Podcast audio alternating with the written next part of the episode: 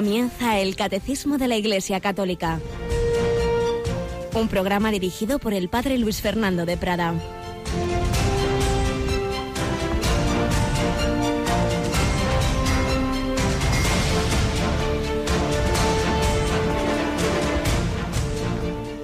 Alabados sean Jesús, María y José. Muy buenos días, querida familia de Radio María desde esos niños cuyos padres me cuentan que muchas veces les despiertan o los llevan al colegio escuchando Radio María, hasta las personas mayores, los que van al trabajo, al estudio, los que quizás estén enfermos, de un sitio de otro, de España y del mundo entero. A través de Internet, a través de las aplicaciones del móvil, cada vez son más los que siguen en esta radio evangelizadora, esta radio que trae la buena noticia, la buena noticia del amor de Dios hecho carne, la buena noticia de que la vida tiene un sentido, la buena noticia de que también cuando llega la cruz y la muerte hay esperanza, que no estamos solos, que no vamos a la nada, que a través de esa cruz y de esa muerte vamos a la vida eterna, como los santos que hoy celebra, bueno, celebra muchísimos santos cada día la iglesia, pero hoy en particular tenemos presentes a los primeros mártires de Corea. Luego han sido muchos más. San Juan Pablo II canonizó un buen grupo, el Papa Francisco hace poco otro grupo, y es impresionante cómo esa nación a la que llegó pues tarde en comparación con nosotros, claro, siglo XVIII, finales del XVIII, llegó el cristianismo y cómo en muy pocos años prendió de tal forma que enseguida dieron la vida por Jesucristo centenares de hombres, mujeres, niños, algunos sacerdotes, muy poquitos había, pero sobre todo laicos, que es como se empezó a extender el cristianismo. Allí no había al principio sacerdotes, se bautizaban unos a otros esos laicos. Qué maravilla el amor a Jesucristo, lo que es capaz de hacer. Tenemos con nosotros hoy a Rocío García. Buenos días, Rocío. Buenos días, padre. Impresionantes estos testimonios, ¿verdad? De esos países, en todos ellos hay un montón de mártires, nos dan mucho ejemplo. Sí, esta mañana en el Santoral escuchaba a estos mártires de Corea y me llamó mucho la atención. ¿Verdad? Sí, son, es, llama mucho la atención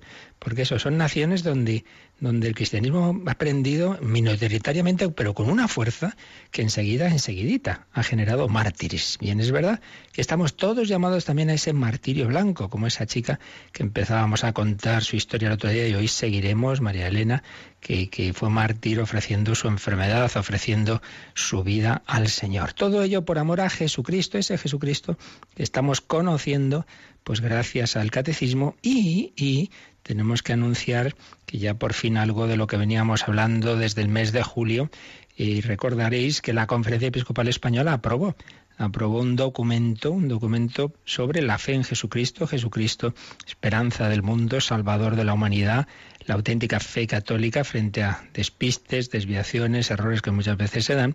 Y ya prometimos que lo comentaríamos aquí, como solemos hacer con programas especiales con obispos. Eh, Monseñor Bonilla sí que en su programa Sexto Continente ya lo expuso un poco este documento en julio, pero vamos a hacer uno de esos programas con, con un par de obispos, ¿verdad, Rocío? La semana que viene vamos a contar con Monseñor José Rico Pavés y con, a ver, se me acaba de ir. Don Demetrio. Don Demetrio Fernández, es verdad, que van a comentar con un programa que va a coordinar un poco el padre Luis Fernando aquí presente, ese documento sobre Jesucristo. Así que la semana que viene, martes, miércoles y jueves, esta hora del catecismo va a ser un catecismo aplicado y a la cristología por por dos profesores de Cristología, don Demetrio, que fue precisamente mi profesor en Toledo, hoy obispo de Córdoba, y don José Rico Pavés, hoy obispo auxiliar de Getafe, los dos sido profesores de Cristología. Don José Rico, por cierto, ha publicado un manual en la BAC sobre Cristología que aquí usamos mucho en el catecismo, extraordinario, buenísimo, y os lo aconsejo mucho porque es una síntesis, además que sigue muy, muy, muy fielmente los números del catecismo, así que es muy, muy práctico. Pues eso la semana que viene. Y recordad que los martes un servidor hace doblete y esta noche en El Hombre de Dios vamos a tener también un testimonio sobre Jesucristo, pero en este caso más que teórico vivido. Una mujer que ha vivido mucho en, la vida, una mujer que, que bueno, pues ya, ya, ya nos contará esta noche su testimonio. Eh, estuvo buscando la verdad por la nueva era, luego por religiones orientales y se encontró con Jesucristo, se encontró con él y, al, final de ese proceso con más de 40 años se ha, se ha confirmado y, está encantada pues de, de que es el Señor realmente el Hijo de Dios hecho hombre, el verbo hecho carne, no no sé qué espiritualidades que nos meten en nosotros mismos, pero no nos llevan al amor de Dios, pues es ahí donde está la plenitud de la verdad y la felicidad. Esta noche a las nueve, una hora menos, en Canarias. Pues vamos nosotros adelante. Estamos ya acabando el apartado de los misterios de la vida de Cristo, pero como siempre, primero vamos a escuchar ese momento testimonial y como os decía, seguimos, seguimos recordando cómo vivió una joven bilbaína su fe, su amor a Jesucristo en el dolor.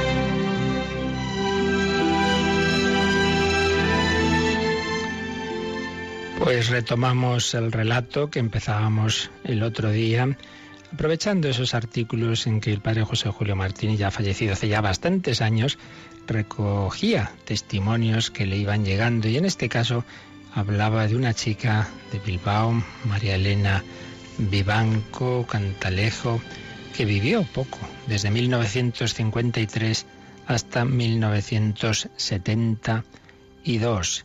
Y una chica que, que en esos años pues quiso ser instrumento de la alegría de Dios, como nos ha enseñado la Madre Teresa de Calcuta, ser ese, esa, ese signo, esa luz, esa luz de Dios en la Madre Teresa para los más pobres de entre los pobres, en María Elena, en aquellas personas que le ponía a su lado. Y tenemos pues escritos suyos que pueden ayudarnos mucho a vivir nuestra vida cristiana. Terminábamos leyendo esta frase que había escrito en su diario, quiero ser la joven que Dios quiere de mí, llena de alegría y de vida. comentaba Padre José Julio, a estos deseos corresponden sus obras.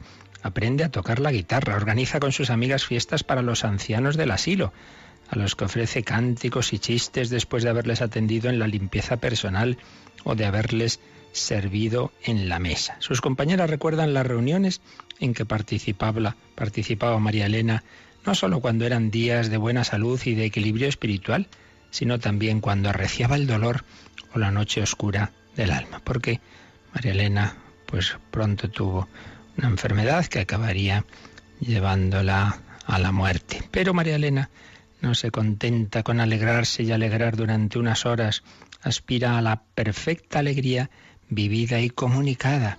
La concibe en la entrega total a Dios, mediante la vocación religiosa que siente palpitar en su alma. Veo tan claro que el Señor me quiere para Él, que sería capaz de dar este paso ahora mismo. Estoy inmensamente contenta de que Dios me llame. Si Cristo nos ha puesto en el mundo, no ha sido solo para que lo pasemos bien, sino para ser algo grande. Me da pena de tantos jóvenes que no conocen a Cristo quiero dedicarme a esa gente, quiero darles a conocer a Cristo para que sean felices.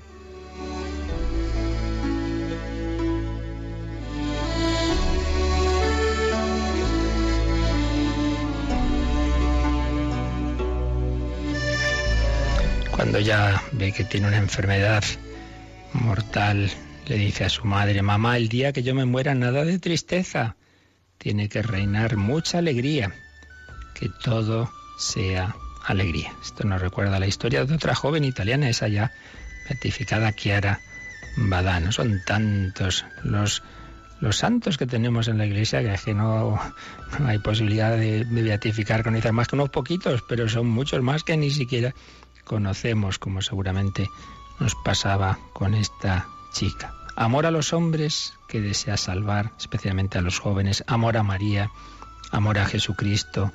Un día medita que Jesús desde la cruz dice a la Santísima Virgen, piensa en los demás porque te quiero, Madre de todos. ella se apropia este encargo, considerándose hermana de todos, obligada a todos. Mi mayor ilusión es entregar una parte de mí, de mi alegría, de mi cariño, de mi amistad a todos los que lo necesitan. Quisiera arreglar el mundo, tantas injusticias, tantas penas. Sufro viendo sufrir y al no poderlo remediar sufro más. Me parece que no hay nada más grande que participar de las amarguras y sufrimientos, así como de las alegrías de todos cuantos tratamos. Movida por esta caridad, llamaba a su hermana menor y a sus amigas para visitar a Jesús. Estaban en el colegio. Y cuando veía alguna colegiala sola y triste, procuraba acercarse a ella, animarla y ponerla con las de su pandilla, para que se sintiera querida y feliz. Es verdad cuántas veces en los colegios se dan esas situaciones, niños, niñas que se dejan de lado, que están tristes. Importante que haya algún compañero o compañera que les integre, que se acerque. Todo eso puede marcar para la vida. Y esa caridad empieza ahí. Y lo que empieza en esos detalles luego se va a vivir también heroicamente en situaciones más difíciles. Y de hecho cuando ya el dolor del cáncer iba aumentando, se cuenta de ella que en, esas curas dolorosas con los médicos y enfermeras veía ocasiones para ejercitar el amor. Mira, mamá, si aprenden de mí será para aprovechar a otros enfermos. Un día, a propósito de la vocación religiosa, había recordado las palabras de Jesús. El amor más grande es el que da la vida por los amigos. Ella aspiró a ese amor más grande. Quiero dar mi vida al servicio de los que me necesitan. Y la ofreció por la Iglesia. Los más generosos impulsos de su amor son para Jesús y para María. Mi vida está centrada en Cristo porque María me ha llevado a Él. María es mi mejor maestra en la ciencia del amor divino. Si nuestras madres de la tierra pudieran hacer más por nosotros, ¿a dónde llegaríamos? Pues eso lo puede la Virgen. Por eso los que la aman son más santos. Esta chica había nacido cuando, por los altavoces de la gran misión del Nervión, miles de bilbaínos rezaban el rosario y murió el 23 de junio de 1972 cuando ella intentaba rezar el rosario con su madre. Ruega por nosotros en la hora de nuestra muerte. Así se ha podido escribir que la vida de María Elena transcurrió entre dos rosarios, transcurrió, transcurrió en inmenso amor a la Virgen Madre para ir a Jesús, llevándole muchos redimidos y siempre con alegría.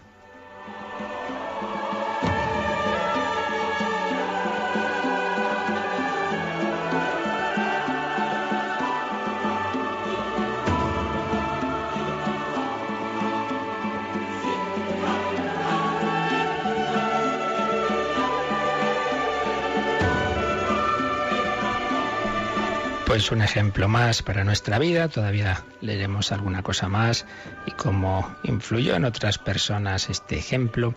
Pedimos al Señor vivir también hoy y siempre los momentos gozosos y dolorosos con alegría, con caridad, pensando en los demás, no mirándonos a nosotros mismos, sino pensando en quién puede necesitar más de mi sonrisa, de mi atención, de mi escucha. Todos llamados a ser santos, llamados a ser misioneros, llamados a ser mártires, sino con la sangre de esos mártires coreanos o de tantos lugares del mundo que la Iglesia va recordando y celebrando y también ahora mismo existe ese martirio de sangre, sino así, pues con ese martirio blanco del día a día.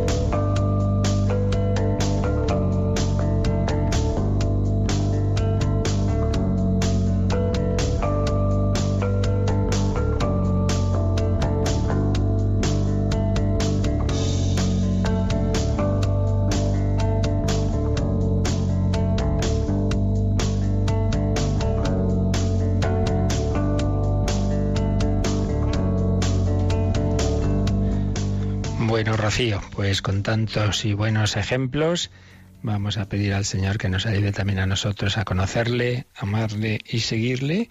Y para ello están esos misterios de la vida de Cristo que, que estamos llamados a contemplar, que estamos llamados a plasmar nuestra vida sobre ellos y que hemos estado viendo en este apartado del catecismo y llegamos ya al final de este apartado y ya sabes que hay un tipo de números en el catecismo cuando termina un apartado, ¿verdad?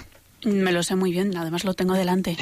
Son los números que se llaman resumen y que aparecen en un tipo de letra cursiva. Entonces, bien, lo que vamos a ver hoy ya lo hemos visto con detalle, pero siempre viene bien hacer un, resumen, una, una síntesis de conjunto de lo que hemos ido viendo a lo largo aquí de, de semanas así que nos vendrá bien. Y que también, como solemos hacer en estos casos, vamos a ver cómo explica esto mismo el catecismo juvenil, el Yucat, que muchas veces, basado por supuesto en el catecismo mayor, pero muchas veces tiene expresiones y, textos muy, muy bellos que complementan lo que aquí hemos visto. Bueno, pues el primer texto que nos ofrece el catecismo, de resumen de este apartado de los misterios de la vida de Cristo, está tomado de una exhortación postsinodal que escribió Juan Pablo II, la catequesis tradende, después de un sínodo que había hablado de la catequesis, Juan Pablo II resumió lo que en él se había tratado en esta exhortación, siempre interesante volver a ella, para sobre todo los catequistas, catequesis tradende. Entonces en el número 9 viene un texto que va a recoger el número 561 del catecismo. Vamos pues, Rocío, con este número del catecismo, 561. Para quien la contempla rectamente la vida entera de Cristo fue una continua enseñanza. Su silencio, sus milagros, sus gestos, su oración, su amor al hombre, su predilección por los pequeños y los pobres, la aceptación total del sacrificio en la cruz por la salvación del mundo, su resurrección, son la actuación de su palabra y el cumplimiento de la revelación. Pues un texto precioso Fijaos que empieza hablándonos de contemplar, para quien la contempla, para quien contempla como es debido esa vida de Cristo. Y es que, como ya apuntábamos hace un instante, la, la oración cristiana, ante todo y sobre todo, debe ser contemplación de Cristo. Esta es la gran diferencia con modos de supuesta oración que más bien son introspección, sobre todo de cuño oriental y algún tipo de, de mística que se ha dado a veces dentro de, de ámbitos cristianos, pero muchas veces despistados, que lo que hacen es, yo me meto en mí mismo, bueno, ya es algo el no quedarse disipado en las cosas del mundo y interiorizarse, es camino de San Agustín, la interioridad sí, sí, pero para la interioridad es para ahí salir de uno mismo y ahí encontrar al Señor y desde el amor de Cristo darse a los demás, pero si no lo que hace es mirarse, mirarse, mirarse a sí mismo, mirarse al ombligo, como decimos, pues hombre, eso no, eso desde luego no es la oración cristiana, no es la vida cristiana, eso no nos lleva al amor. La verdadera oración cristiana es encuentro personal con las personas divinas, el Padre, el Hijo y el Espíritu Santo, a través de la persona divina que se ha hecho carne. Jesucristo. Este es la gran, el gran descubrimiento de Santa Teresa de Jesús, porque ya también entonces había algunos que decían, bueno, sí, para los que están empezando la oración, para eso sí, pues bueno, empiecen con Jesús, tal, pero luego cuando uno ya está muy arriba, muy místico, ya no hay que mirar a la humanidad de Cristo, ya no hay que fijarse tanto en sus misterios terrenos, no, no, hay que subir ahí ya vamos directamente a Dios, a la Trinidad, a lo espiritual, y ya en ese caso ya casi estorba la humanidad de Cristo. Y tuvo cierta tentación Teresa cuando leía alguna cosa de esas, de decir, de, bueno, pues será así. Y luego se dio cuenta por la experiencia que el Señor le dio de su propia humanidad que era un gravísimo error. Y luego ella, vamos, abomina de haber ni siquiera pensado alguna vez que eso podía ser verdad. Y es la gran maestra, doctora de la Iglesia, que nos enseña que el camino de la contemplación de la mística cristiana está siempre en Jesucristo y no es una etapa para principiantes, no, no, al principio, al medio y al fin siempre estará el hombre Cristo Jesús, Hijo de Dios, y en la Santísima Trinidad y para toda la eternidad, la humanidad, Dios se ha desposado con la humanidad para siempre, no es que bueno, estuvo aquí unos años y luego ahí te quedas. Pues no, para siempre el Hijo de Dios es hombre y llegamos a Dios a través de esa humanidad. ¿Cómo el hombre puede unirse con Dios si nosotros somos espíritu también encarnado, cuerpo y alma? Tampoco nosotros vamos a ser puros espíritus, ¿no, Señor? Eh, es también algo específico del cristianismo. La eternidad que se nos ha prometido es una eternidad en la que entra nuestro cuerpo. La materia no va a ser destruida, aniquilada. La materia que Dios ha creado va, queda integrada en nuestro cuerpo, en el cuerpo de Cristo también, y, para toda la eternidad va a haber una materia, en una situación distinta a la de aquí, ciertamente, pero, pero verdadera. Tenemos y tendremos un cuerpo y lo tiene el Hijo de Dios. Por ello, la oración cristiana cuenta con esa humanidad, con ese Dios hecho hombre con cuerpo y alma. Y por eso debemos contemplar a Cristo y contemplar sus misterios. ¿Para qué ha vivido Jesús una vida humana treinta y tantos años? Pues hombre, para que la podamos contemplar y para que todas las etapas de su vida nos enseñen y podamos imitar a Cristo, pues a ese niño Jesús, ese joven, ese trabajador, ese que está en la vida pública haciendo el bien, ese que sufre, ese que muere, y así también imitaremos y compartiremos su resurrección. Por eso nos ha dicho este número que la vida entera, entera de Jesucristo fue una continua enseñanza todo, todo lo que hizo. No solo nos enseñaron sus discursos. Entonces uno diría, fíjate, treinta y tantos años y solo nos enseñó, pues nada, un par de años eh, o tres como mucho de, vida pública y lo de, no, no, toda la vida de Jesús es una enseñanza, también sus silencios.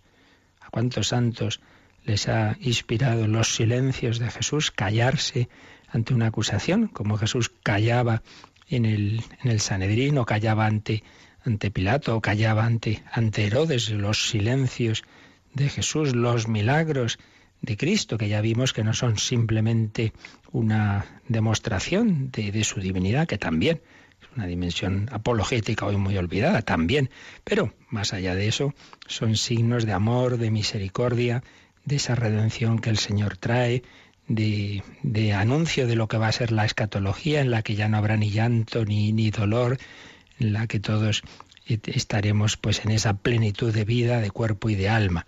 Sus milagros, sus gestos, cualquier gesto del Señor es revelador. Gestos de, cercanía, gestos de misericordia. Cuando, por ejemplo, pues hay milagros en los que Jesús eh, toca los ojos de, un ciego o los oídos, todo, todos son gestos que tienen algo que enseñarnos. Su oración, su oración no solo cuando enseña a orar con el Padre Nuestro, sino simplemente el que nos relate en los evangelios que iban a buscarle de madrugada ya estaba orando, largas horas de oración, o sus cuarenta días en el desierto, eh, o su, subir al monte Tabor y entrar ahí en esa oración en la que van a, participar un poquito los apóstoles Pedro, Santiago y Juan. Todo, todo, todos son ejemplos y todos son enseñanzas para nuestra vida. Su amor al hombre, pues ahí vemos que, mayor fundamento para la caridad fraterna que el ver cómo Jesús amaba a todos, a los pobres, a los enfermos. Y si alguien tenía predilectos, y aquí lo dice, su predilección por los pequeños y los pobres. Y los pobres, lo que a estos hicisteis a mí, me lo hicisteis. Y también su aceptación total del sacrificio de la cruz. Acabamos de, de leer esa chica que cuando llegaba el cáncer, se unía a Jesús en la cruz, compartía su cruz. Pues cuántos millones de cristianos pues no se han desesperado, no se han desanimado ante la cruz, ante la enfermedad, ante la injusticia, ante la persecución, ante la muerte, sino que mirando al crucificado han sabido que ese es camino para la gloria. Todo gracias a que Dios se ha hecho hombre y ha asumido nuestra humanidad con sus límites. Lo que no tenía Dios, que es lo único que no tenía, pues eso, la limitación, el sufrimiento, la muerte, todo eso lo ha asumido Jesús por la salvación del mundo, dice la catequesis tradente, recogida aquí por el catecismo, su resurrección. Claro, si Jesús que ha vivido esa vida humana normal, digamos, que ha sufrido y que ha muerto, ha resucitado, pues también nos está enseñando cuál va a ser nuestra etapa final si compartimos su vida. Dice San Pablo, si con Él sufrimos, reinaremos con Él. Si con Él morimos, viviremos con Él. Y muchas veces me habéis oído, pues, esto lo vemos también en los misterios del rosario. Si con María contemplamos y vivimos los misterios gozosos de Jesús y en nuestra vida y vivimos los dolorosos, momentos agradables y los momentos duros de la vida, siempre iluminados por la fe de los luminosos, también compartiremos los misterios gloriosos y esa cadenita del rosario en la que vamos viviendo esos diversos misterios con María nos va a llevar a la cumbre del cielo, que es el rosario, contemplar los misterios de Cristo con los ojos de María. Así pues, lo que hemos estado viendo, de una manera resumida en estos números pasados del catecismo, los diversos misterios de la vida de Cristo, es algo no para, para aquí decir tres días, sino para toda nuestra vida contemplar, para hacer oración, para leer todos los días el Evangelio, para contemplar esos misterios de la vida de Cristo, para hacer esos ejercicios espirituales en los que, en los ejercicios ignacianos en concreto, la parte principalísima es esa, contemplar misterios de la vida de Cristo, para contemplar la pasión, especialmente siempre se aconseja pues todos los viernes del año, y por supuesto Cuaresma, Semana Santa, hacer el Via Crucis, pero también los demás misterios de la vida del Señor. Y todo ello va a ir configurando nuestra propia vida, la de Cristo. Y esto es lo que viene a decirnos el siguiente número de resumen del Catecismo, el 562. Lo leemos, Rocío. Los discípulos de Cristo deben asemejarse a Él hasta que Él crezca y se forme en ellos. Por eso somos integrados en los misterios de su vida. Con Él estamos identificados, muertos y resucitados hasta que reinemos con Él. Fijaos aquí en este número, este número se da un paso más, que ya lo hemos ido un poquito anticipando en la anterior, y es que no solo es un contemplar esos misterios o un tipo de imitación, digamos, desde fuera. Jesús hizo eso, yo intento hacerlo. No, no, no. Es algo interior que solo es capaz de hacer, claro está, la, la, gracia de Dios, el Espíritu Santo, que se nos comunica de una manera muy particular a través de los sacramentos. Los discípulos de Cristo deben asemejarse a Él hasta que Él crezca y se forme en ellos. ¿Veis? Esto no es que yo por mis fuerzas, sino que es el Señor el que va entrando en mi alma, va creciendo y se va formando en nosotros. Y cita la carta de San Pablo a los Galatas 4, 19, donde San Pablo habla de esto, de ese irse formando en el cristiano el propio Jesucristo. Y luego viene una cita del Vaticano II, su gran constitución, la más importante, la Lumen Gentium, número 7.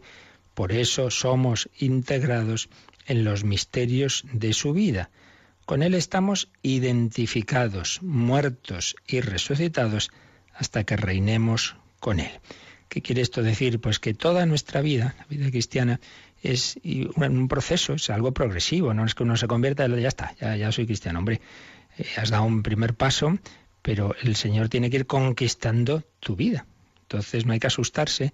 Uno dice, ay, pero sí, yo, ya, yo soy cristiano, y yo me convertí, pero, pero todavía tengo unas reacciones de vez en cuando y unos enfados o, o, de repente se me levantan ahí las pasiones y, he caído en tal pecado contra, contra la castidad o, o me he dejado llevar de, de, la gula o de la ira. Pues hijo, claro, es que si te crees que, que ya por ser cristiano ya toda tu psicología, toda tu persona ya, ya es santa. Pues no, es un proceso, como los apóstoles. ¿Seguían a Cristo? Sí, sí, sí, no, porque, porque en ellos quedaba pues mucho de mundo y se peleaban y querían ser los primeros y, y discutían y no entendían la cruz.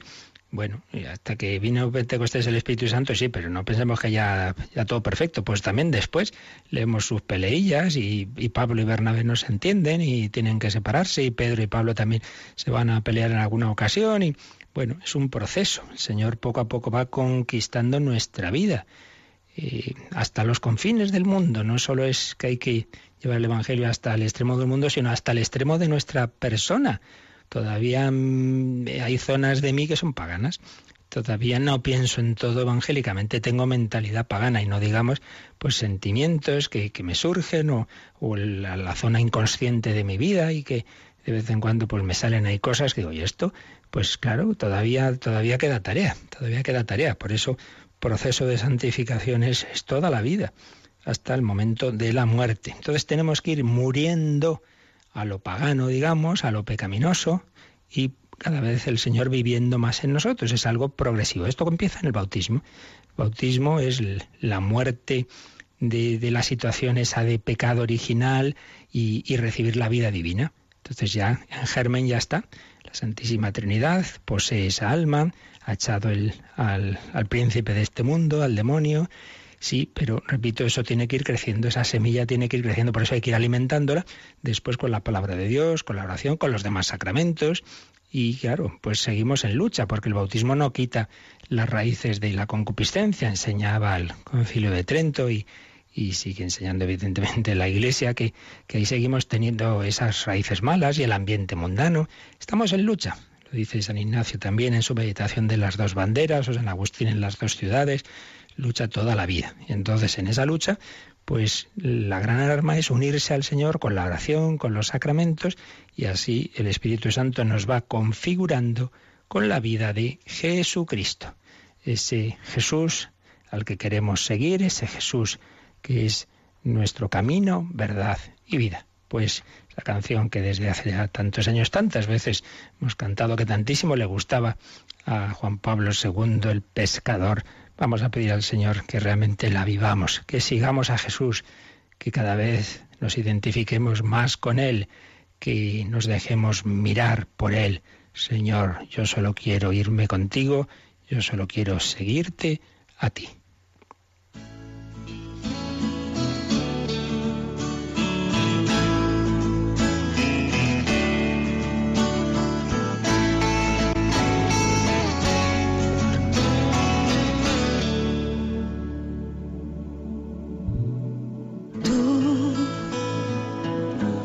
Venido a la orilla, no has buscado ni a sabios ni a ricos, tan solo quieres que yo te siga.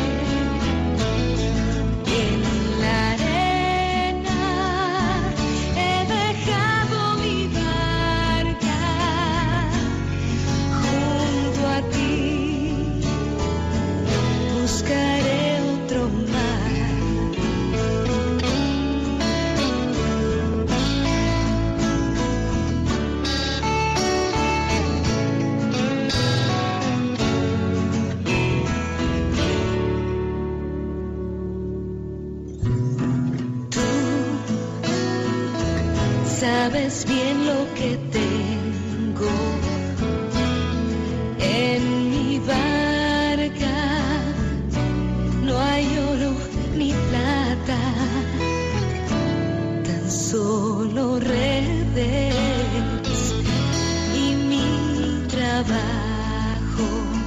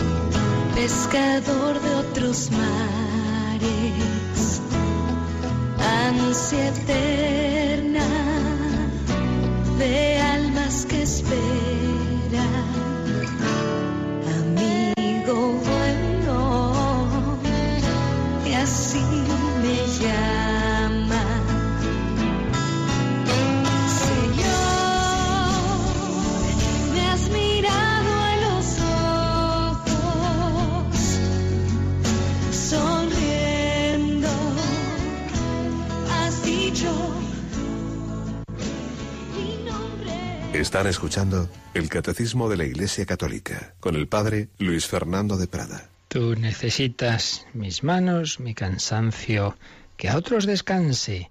Pero todo eso viene de ese amor que se alimenta en la contemplación, conocer, amar y seguir a Jesucristo. tres palabras clave de la, de, la espiritualidad cristiana esencial. En eso coinciden todas las líneas espirituales. El cristianismo se basa en ese encuentro con Cristo, ese conocimiento interno del Señor que me lleva a amarle y que me lleva a seguirle e imitarle. Y después de estos dos primeros números del resumen que estamos viendo hoy, 561 y 562, vienen otros que ya hacen alusión a etapas de la vida de Jesús que hemos ido viendo en los números anteriores y que eso aquí están muy muy sintetizados. El 563 se refiere a los misterios de la infancia de Jesús, un número breve pero muy bello, lo leemos Rocío. Pastor o mago, nadie puede alcanzar a Dios aquí abajo, sino arrodillándose ante el pesebre de Belén y adorando a Dios escondido en la debilidad de un niño. Qué manera tan bella de sintetizar pues lo que es la contemplación de los misterios de la Navidad. Pastor o mago, nadie puede alcanzar a Dios sin arrodillándose ante el pesebre de Belén y adorando a ese Dios escondido en la debilidad de un niño. ¿Quiénes fueron los primeros que encontraron a Jesús? Aparte, obviamente, de María y de José, pues primero los pastores, esa noche de Belén, y un tiempo después los magos, pues sean pastores pobres, ignorantes, sean magos, sabios, venidos de lejos, pastor o mago, judíos o gentiles, eh, sabios o ignorantes, listos o tontos, nadie puede alcanzar a Dios aquí abajo, sino en la humildad, en la adoración a un niño, arrodillándose ante el pesebre de Belén y adorando a Dios escondido en la debilidad de un niño. Decíamos antes, esas falsas místicas de un Dios que es en no sé qué energía eh, que está ahí escondida. Mira, mire, déjese de historias. Es este niño Jesús. Ahí está la manifestación de Dios. El Verbo se ha hecho carne. Esa es la gloria de Dios en un niño. Gloria a Dios en el cielo y en la tierra paz. Os anuncio una buena noticia. Os ha nacido el Mesías, el Señor para todos los hombres. Dios escondido en la debilidad de un niño. Pero claro, pues hace falta humildad. Por eso, para encontrarse con Dios, dice, hay que arrodillarse ante el pesebre de Belén. Hay que, hay que humillarse, hay que arrodillarse y hay que adorar. Y eso pues le cuesta mucho al hombre de hoy tan autosuficiente, tan soberbio, yo no me arrodillo ante nadie, pues mal asunto. Hay que pedir al Señor esa esa humildad, porque si no, no vamos a encontrar a Dios y, no vamos a entrar en la, en la vida cristiana sino así. Por eso se suele recordar, lo habréis oído más de una vez, que en la Basílica de Belén, donde se venera el, el lugar donde nació Jesús, por razones de la época en que había tantas batallas y que de vez en cuando atacaban Mm, unos soldados a caballo y entraban en las basílicas, entonces se puso una puerta bajita para que no pues, se pudiera entrar a caballo, etcétera. Entonces para entrar ahí hay que agacharse y se, se ve esa interpretación, ¿verdad? Para, para poder tener esa fe y ese amor a, a Jesús hay que agacharse, hay que ser humilde, hay que no creerse que yo me lo sé todo, hay que tener esa humildad, esa humildad, esa sencillez de los niños ante los portales, ante los nacimientos, pastor o mago. Nadie puede alcanzar a Dios sino arrodillándose ante ese pesebre y adorando, adorar, saber adorar. Recordaréis eh, lo que sintetizábamos de aquella catequesis tan, tan bella que hizo Benedicto XVI en Colonia, aquella Jornada Mundial de la Juventud, la primera que tuvo nada más elegido en, en Colonia, precisamente dado que según la tradición están ahí las reliquias de los, de los magos, pues tuvo como, como leitmotiv la adoración. Hemos venido a adorarlo, que dijeron los, los magos, ¿no? Ahí explicaba Benito XVI dos palabras de, mm, sobre la adoración, la palabra en griego, proskinesis, y la palabra latina, ad, Horacio. Y entonces haciendo una catequesis sobre esas palabras griegas, con esa gran cultura que él tiene, pues veía esos dos sentidos. La prosquinesis es la postración, es reconocer que yo no soy mi propio Dios, que yo no soy mi propia medida, que la medida de mi vida y de todos los hombres es Dios, que es reconocer a Dios como principio y como fin. Pero la ad Horacio hace alusión a una cercanía, a un, al, cariño, al, a un beso, esa palabra eh, de, de Horacio, pues que hace alusión a la boca, pues cómo esa adoración cristiana no es simplemente la adoración de cualquier pagano al Dios creador o de las religiones monoteístas como por ejemplo el Islam, que sí creen en ese Dios principio y fin, ese Dios creador, ese Dios juez y lo adoran y con gran reverencia y ahí es un punto positivo sin duda. Pero la adoración cristiana añade a eso una cercanía, un saber que ese Dios se nos ha acercado, que se ha hecho hombre. Ahí es la gran diferencia con el judaísmo y con el Islam. Nuestro Dios no es simplemente el Dios trascendente y creador del mundo que está sobre las nubes, sino el Dios que inmanente que se ha hecho niño, que está en ese portal o que está en esa cruz. Ese es el gran escándalo para unos y para otros, para judíos y gentiles, dice San Pablo. Entonces nuestra adoración no solo es la adoración reverente, que siempre debe serlo, evidentemente, pero también tiene esa, esa nota de cercanía, de confianza, que, que, hace que un santo, por un lado, pueda arrodillarse ante el Señor y luego darle un beso a Jesús o cogerle en sus brazos esa imagen de ese niño, etcétera. Una adoración a un Dios amoroso, a un Dios cercano. Y después de haber hablado de esos misterios del nacimiento de Jesús, vimos pues algo sobre la etapa más larga, más larga, pero de la que sabemos menos, que es la vida oculta. Y a esto hace alusión y esto sintetiza el siguiente número del Catecismo, el 564. Leemos el 564 del Catecismo por su sumisión a María y a José, así como por su humilde trabajo durante largos años en Nazaret. Jesús nos da el ejemplo de la santidad en la vida cotidiana de la familia y del trabajo. La etapa más larga, que está resumida con un par de frases en los Evangelios, y sin embargo, qué importante, porque a fin de cuentas, pues la mayor parte de los hombres, bueno, y la mayor parte de nuestra vida, pues es eso, es, es la sencillez de una vida de, estudio, en muchas ocasiones, claro, los primeros años de la vida, mayor o menor medida, de, vida de familia, de, vida de, ahí con, los padres, de educación y luego pues de una vida de, de trabajo. Entonces, importante es santificarnos en el día a día. A veces quien piensa que no, no, pues yo cuando me vaya no sé dónde o cuando eh, haga tal gesta. Bueno, empieza por hacer tus gestas, ¿verdad? En tu día a día, en tu casa, en tu familia. Y, con esas virtudes de la vida oculta, la humildad, la sencillez, la caridad en la convivencia, la obediencia, la obediencia. Por eso dice, por su sumisión a María y a José. Jesús obedeció, aparece en el Evangelio, era obediente a sus padres, no solo cuando era niño, sino ya cuando alcanzó lo que entre los judíos ya se consideraba la mayoría de edad, que era precisamente los 12 años, la escena del templo, cuando ya Jesús se queda en el templo, podía haberse independizado, pues no, volvió y les estaba sujeto, dice el Evangelio. Entonces vemos ahí un ejemplo de obediencia tanto para las familias, para el que tiene vocación familiar, matrimonial, como para los que tienen vocación religiosa o sacerdotal, evidentemente con distintas formas de, vivir estas virtudes, pero en todas ellas tiene que darse esa caridad en la convivencia, sea convivencia familiar, sea en una comunidad religiosa, sea el presbiterado, tiene que darse la obediencia, que es distinta en la vida de familia, en, la vida religiosa, etcétera, pero siempre tiene que estar presente. Dios mismo la ha vivido, Dios hecho hombre, Jesús ha obedecido. Y también nos dio ejemplo de trabajo, trabajo sencillo. Entonces cuando cuando hoy parece que todo el mundo tiene que hacer no sé qué carrera elevadísima. Oiga, ¿y dónde está dicho eso? La Virgen María y San José y Jesús no hicieron ninguna carrera. La carrera principal es la carrera del amor. Entonces, cualquier trabajo es digno si se hace con amor y se hace por servir a los demás. No faltaría más. San José era el chapucillas del pueblo, ¿eh? que hacía ahí pues esas, esas chapucillas, esas, llamamos carpintero, pero bueno, una palabra el griego, que, que una cosa muy genérica, ¿no? Pues eso, el que hace las obras más, más básicas, manuales, etcétera, pues eso es lo que aprende Jesús. Jesús nos da ejemplo. Por eso importa poco el trabajo concreto que hagamos. Lo que importa es si se hace con amor, si se hace en presencia de Dios, si se hace para santificarse, si se hace para servir al prójimo. Así Jesús nos da el ejemplo de la santidad en la vida cotidiana de la familia y del trabajo.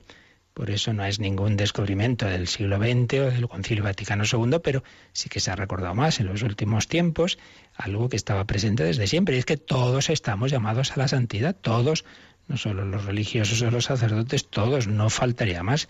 Y de hecho, pues, de los mártires, millones de mártires que ha habido en la historia de la Iglesia, pues la mayoría son laicos, claro natural. Las persecuciones, y sí, ciertamente los primeros que suelen caer son los sacerdotes religiosos más fácilmente encontrables e identificables, pero siempre hay más laicos que, que, sacerdotes o religiosos que también siguen a Cristo en el martirio y en las distintas circunstancias. Santidad, llamados a la santidad, santificarse en la vida de familia, anda que no hay situaciones para ejercitar la paciencia, la caridad, el, sufrimiento, pues de una forma o de otra, la cruz, en, el matrimonio, en, la educación de los hijos, vida de familia, vida de trabajo, pues lo mismo, no, hace falta tener no sé qué superiora dura, sino que ahí en el trabajo tienes tú que aguantar esto, lo otro, pues intentar hacerlo, llevarlo con amor, con paciencia, con alegría. Y este número, Rocío, viene también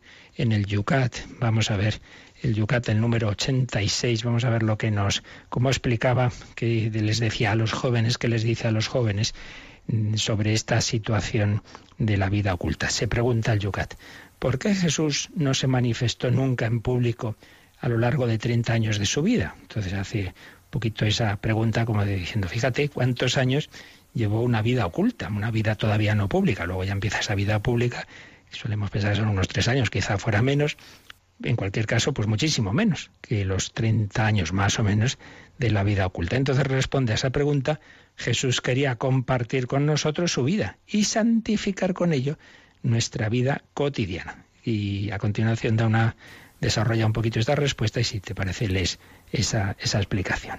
Jesús fue un niño que recibió de sus padres amor y afecto y fue educado por ellos. De este modo creció en sabiduría, en estatura y en gracia ante Dios y ante los hombres. Perteneció a una comunidad rural judía y participó en los rituales religiosos. Aprendió un oficio artesanal y tuvo que mostrar en él sus capacidades. El hecho de que Dios quisiera en Jesús nacer en una familia humana y crecer en ella ha hecho de la familia un lugar de Dios y la ha convertido en prototipo de la comunidad solidaria. Pues lo que comentaba antes, viene a decir lo mismo que el catecismo, pero de otra forma y de una manera pues muy bella y que quería transmitir a los jóvenes la importancia de esa vida de familia y decir, oye, tú eres un niño, tú eres un adolescente, tú eres un joven, bueno, pues Jesús también lo fue, Jesús quiso compartir con nosotros su vida y santificar esa vida cotidiana. Fue un niño que recibió de sus padres amor, afecto y fue educado por ellos. Impresionante. En esa psicología humana de Jesús está esa educación de María y de José. Y así creció esa expresión de Lucas 2.51. El niño crecía en sabiduría, en estatura y en gracia ante Dios y ante los hombres. También nosotros tenemos que crecer, que madurar, ir avanzando en, formación, en, vida de, de oración, de caridad, etcétera. Perteneció a una comunidad rural judía, vivía en ese pueblecito de Nazaret, no era un chico raro que estaba por ahí, no, participaba en los rituales religiosos, iba a la sinagoga, aprendió un oficio artesanal, ahí es hay paro, no hay trabajo, oye, oye, no habrá trabajo retribuido, pero nada de quedarte ahí parado sin dar golpe. Estudia, fórmate, métete en voluntariados, Siempre hay tantas cosas que hacer, nada de estar mano sobre mano, que no te contratan y están las cosas mal, bueno, ya llegará, pero tú no te quedes parado y hay que estudiar y vete si no a, un país y ahí que son experiencias que a veces se pasa mal y vas a, perfeccionar ese idioma, siempre hay eh, que hacer, nada de quedarse en paro. Jesús aprendió un oficio artesanal, mostró en él sus capacidades y dice este número al final, el hecho de que Dios quisiera nacer en una familia humana y crecer en ella, ha hecho de la familia un lugar de Dios, sin duda. Es manifestación clarísima de la Santísima Trinidad, que es la primera familia, por así decir. Y al margen de, de este número viene una cita en la edición española sacada de una carta de la Colaboración de la Doctrina de la Fe sobre la colaboración hombre y mujer, donde dice que los niños en la familia humana aprenden a amar porque ellos mismos son amados gratuitamente. Aprenden a respetar a todas las personas porque ellos mismos son respetados. Aprenden a conocer el rostro de Dios porque reciben su primera revelación de un padre y una madre que les otorgan todo su cariño. Qué importantes son los primeros años de la vida. Lo que se recibe ahí de los padres, lo que se aprende o desaprende, qué importante, fundamental. Los primeros catequistas, los primeros que manifiestan o no el rostro de Dios y que ayudan a tener un corazón filial y fraternal son los padres. Vocación a la santidad en la vida de familia de la que nos dio ejemplo la Sagrada Familia. Seguiremos mañana con estos números de resumen del catecismo y sus ampliaciones en el Yucat. Lo dejamos hoy aquí y como siempre estos últimos minutitos, si queréis alguna consulta por correo o por teléfono, pues ahora os nos recuerdan cómo se puede hacer. Participa en el programa con tus preguntas y dudas. Llama al 91 153 8550. También puedes hacerlo escribiendo al mail catecismo arroba radiomaria.es. Catecismo arroba radiomaria.es.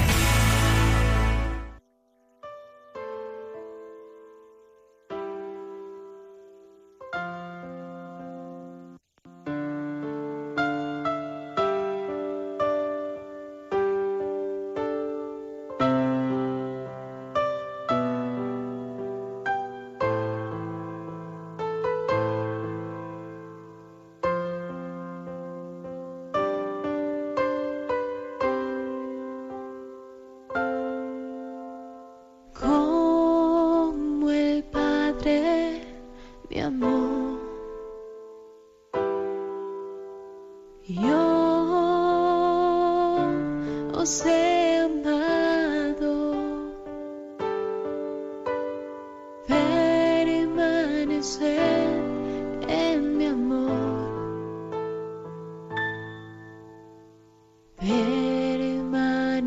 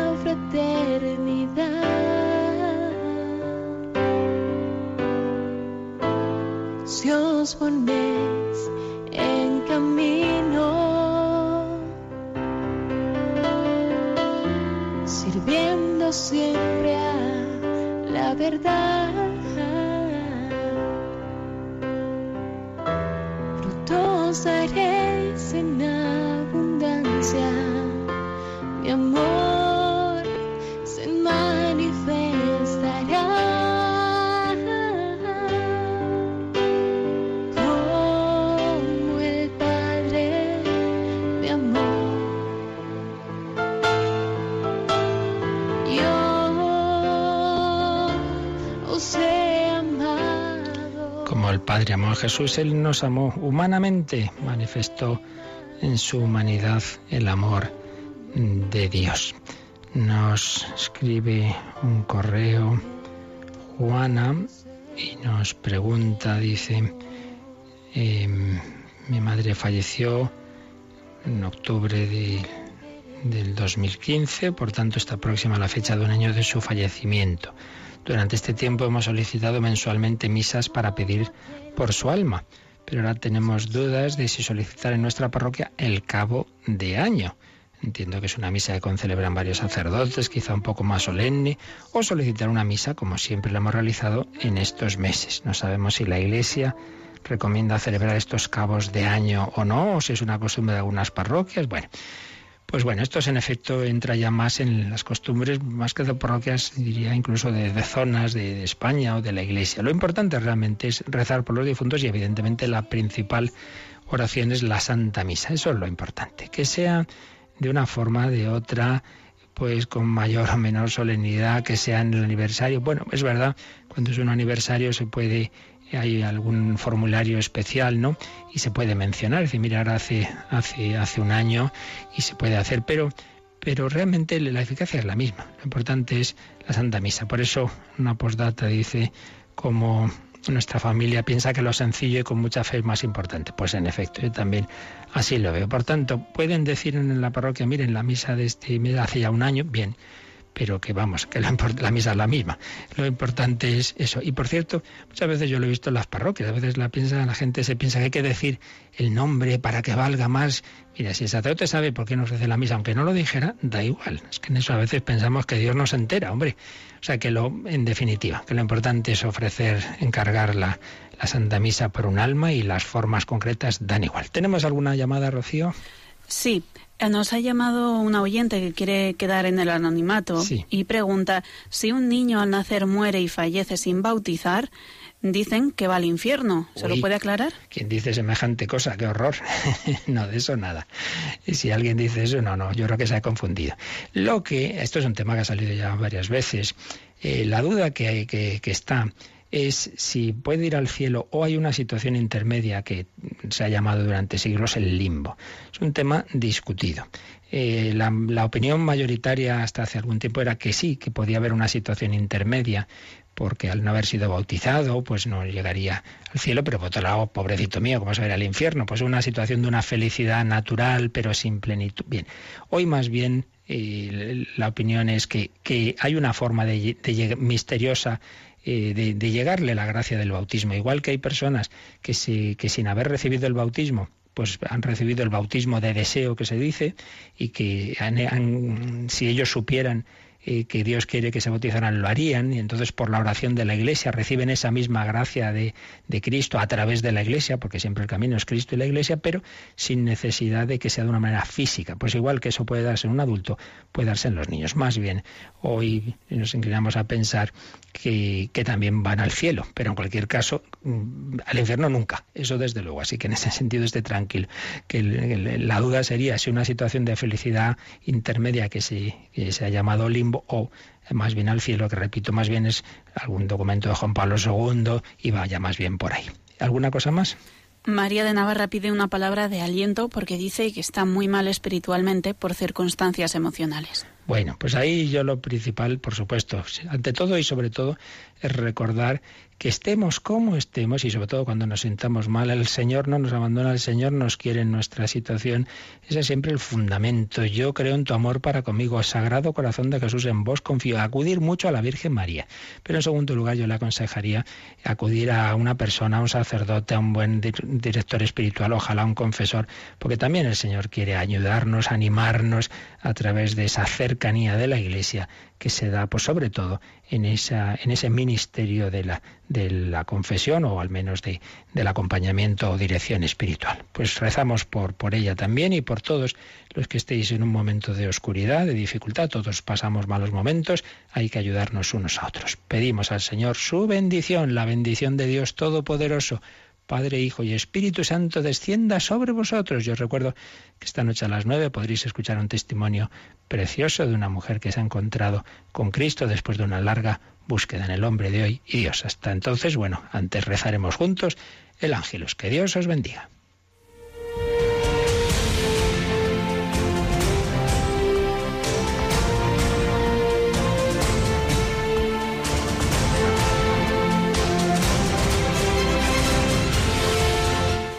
Escuchado en Radio María el Catecismo de la Iglesia Católica.